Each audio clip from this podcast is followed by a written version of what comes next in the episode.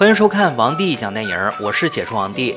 今天王帝给大家讲一部地球人口爆炸，一传人类甲物种准备移民外星，却在途中遭遇意外，创造出一群怪物的惊悚科幻电影《深空失忆》。废话少说，让我们开始说电影吧。故事的背景设定在未来，此时地球人口激增到二百四十三亿，资源已经匮乏，星际移民已经刻不容缓。这时，人类发现类地行星泰坦星，这是一颗适宜人类居住的高级星球。人类整合全球资源，花费一百多年时间筹备星际移民，终于在二一七四年，一艘名为“极乐号”的宇宙飞船，载满六万名各个国家、各个种族、各个行业的青壮年，飞往泰坦星。众所周知，星际航行少则数十年，多则数百年。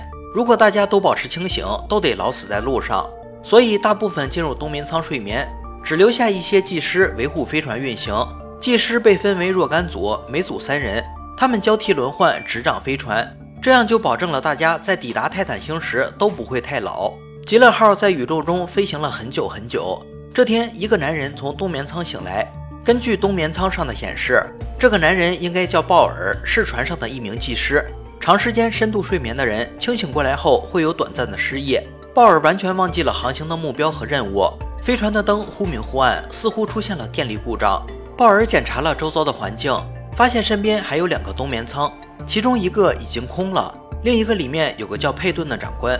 突然，飞船不正常的抖动起来，佩顿的休眠舱也被激活了。鲍尔简单的跟一脸懵逼的佩顿解释了一下：“咱们在极乐号宇宙飞船上，本来因为有人叫咱们换班，但是没人来。”简短的交流后，两人继续对飞船进行探索，发现情况不容乐观，机舱里的门无法手动打开。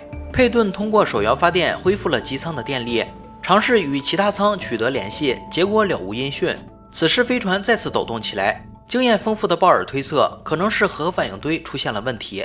于是鲍尔爬进通风口寻找出路。佩顿留下，通过无线对讲机给鲍尔指点方向。爬到通风口下坡时，鲍尔摔了下去，对讲机摔坏了不说，还意外发现了死去同伴的尸体。鲍尔在黑漆漆的走廊里前行，突然前方传来响动。鲍尔悄悄看近，一看是一个光脚的女人在撬门，于是想要上前询问情况，结果询问不成，却被女人打了一顿。女人还想抢鲍尔的鞋，但一抬头似乎看见了什么恐怖的东西，嗖的一下消失不见了。鲍尔也赶紧躲起来，暗中观察。只见一抹蓝光缓缓靠近，最后看到一个丑陋的类人形怪物。经过这么一下，鲍尔赶紧跑去武器舱，选中一件适合自己的武器，然后继续朝核反应堆摸去。在穿过一个走廊时，发现一位机组人员大壮吊在那里。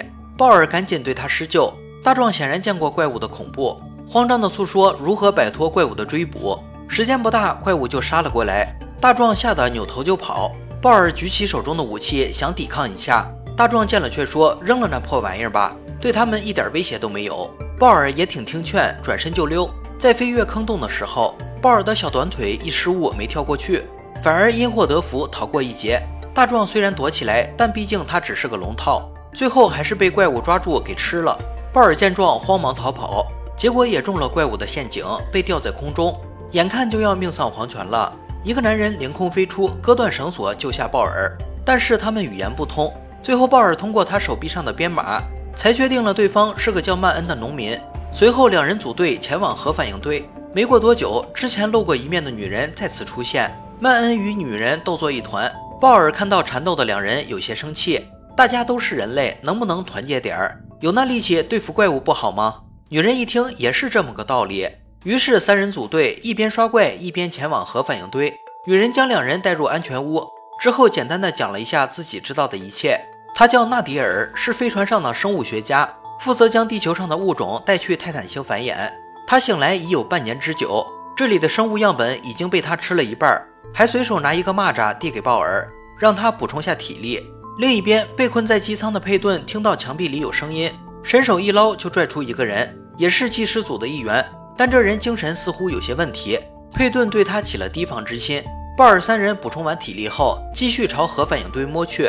路上被一个落单的怪物截住了去路，三人轮番上阵，最终怪物寡不敌众，被三人干掉。但打斗声引来更多的怪物，好在怪物有吞食同类的癖好。那具尸体为他们赢得了宝贵的时间。他们逃到一个新的机舱，结识了幸存者黑哥。黑哥是个热心的人，不光给他们烹饪食物，还给他们讲这里发生的事。说是有一天地球传来毁灭的信息，当时掌控飞船的三名技师听了后当场崩溃，觉得自己弱小、可怜又无助。在这样压抑的环境下，三人得了深空恐惧症，开始了自相残杀。最后只有一个年轻的驾驶员活了下来。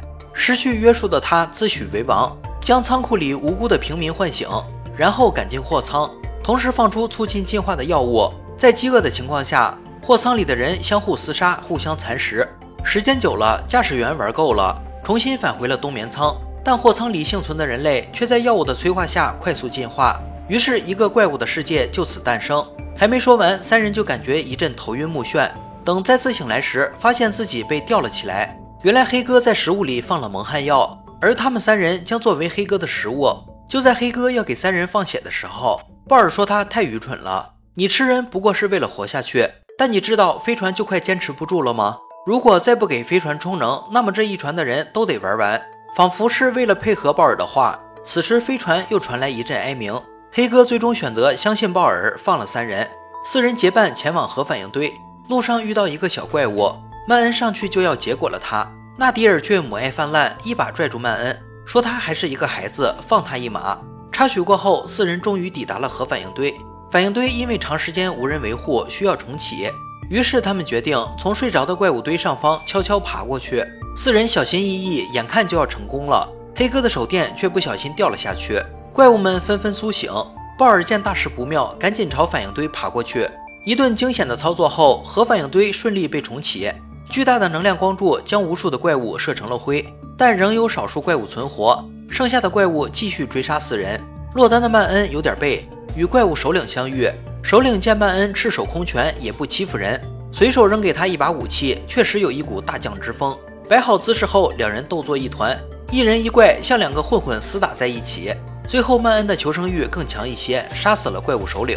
在要离开时，曼恩与小怪物相遇，他本想杀了小怪物，但是想起纳迪尔的话，他还是一个孩子，放他一马吧。只见小怪物微微一笑，抬手就给麦恩割了喉。此时的机舱里，佩顿与他救的那个人斗作一团。厮打过程中，佩顿与那个人融合在了一起。他竟然是佩顿精神分裂出的人。此时佩顿也想起了一切，原来他就是那个年轻的驾驶员，缔造怪物的罪魁祸首。这时黑哥跑进来，想要跟佩顿套近乎，结果被佩顿一针戳进眼睛，领了盒饭。不久后，鲍尔和纳迪尔也摆脱了怪物的追捕，逃到了驾驶室。鲍尔也终于想起了一切，知道了佩顿的真实面目。鲍尔对佩顿害死那么多人很是厌恶，见佩顿还是冥顽不灵，于是联合纳迪尔一起制裁了他。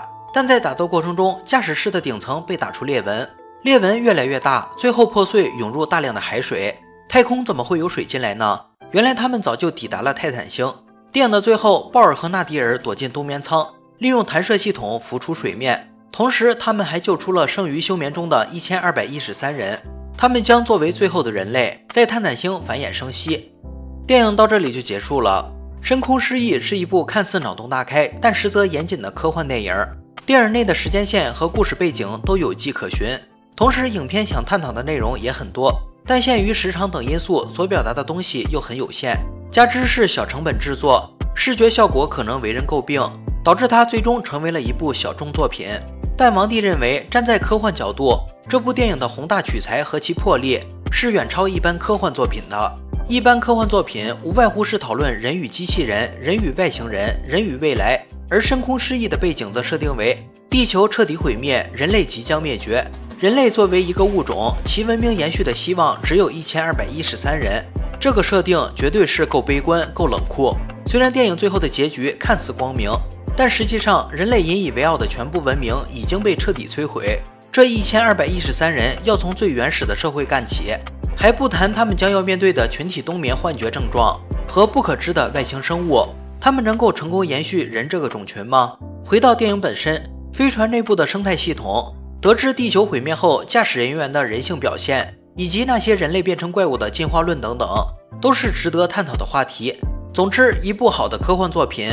往往能给人带来多层面的思考和解读，而不仅是针对某一特定角度的演绎。好了，今天的电影就讲到这里了。喜欢王帝解说就点个关注吧，王帝讲电影有你更精彩。我们下期再见。